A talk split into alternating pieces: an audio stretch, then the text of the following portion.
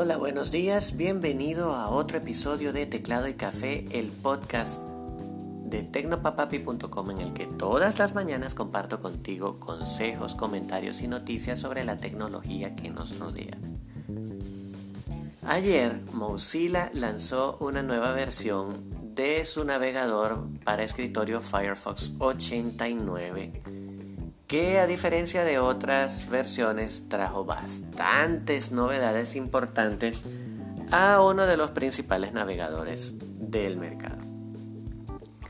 Firefox 89 trae como uno de los cambios más grandes y notorios una nueva interfaz, una, nueva apariencia que ofrece más limpieza y minimalismo que la anterior eh, forma parte de su nueva interfaz conocida como Proton. Todavía los cambios no están completos, pero sí que se notan bastante. Primero, la barra de pestañas, que antes solía estar eh, sobre la barra de direcciones, ahora está encima, al borde de la ventana.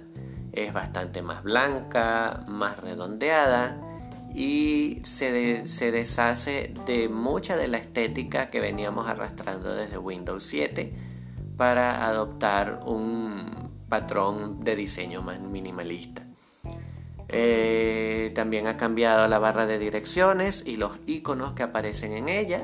Ahora tienen un delineado bastante sutil, una combinación de colores realmente muy bonita, pero muy sencilla. Y dejaron la mayor cantidad de elementos que estaban en esta barra, como el icono de Pocket, em, el icono de la biblioteca. Todos estos se han ido de la barra lateral de la Omnibox y han pasado a un nuevo apartado dentro del menú. Esto es con la intención de centrar la, la experiencia visual inmediata en la navegación y minimizar los clics en algunos casos. Em, también hay otros cambios bajo el capó que son muy importantes. El primero está en la navegación privada, que ya muchos desarrolladores y expertos habían recomendado a los usuarios de la navegación privada que buscaran mayores métodos de protegerse porque la navegación privada tenía métodos muy superficiales. En realidad protegían quizás era a las personas eh, que usaban el navegador en lo local, evitando que se guardara el historial de navegación, evitando que se almacenaran algunas cookies. Pero las empresas, los desarrolladores webs, sí podían seguir rastreando al usuario. El nuevo modo de navegación privada mejora eso. Ahora el modo de protección total contra cookies y rastreadores va a estar activado por defecto. Así que cuando uses la navegación privada no solo no vas a dejar rastros en local, sino que no le vas a entregar rastros a las webs y empresas como Google, como Facebook, Twitter, Amazon y todas estas para que sepan lo que estás haciendo y en qué sitios estás entrando. Esto es una mejora muy bienvenida, a mí me parece perfecta en estos tiempos en el que todo el mundo quiere saber en internet lo que estás haciendo para bombardearte con publicidad.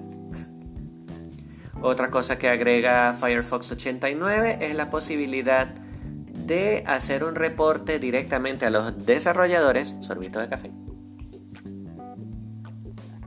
cuando una página web no se ve como debería en el navegador.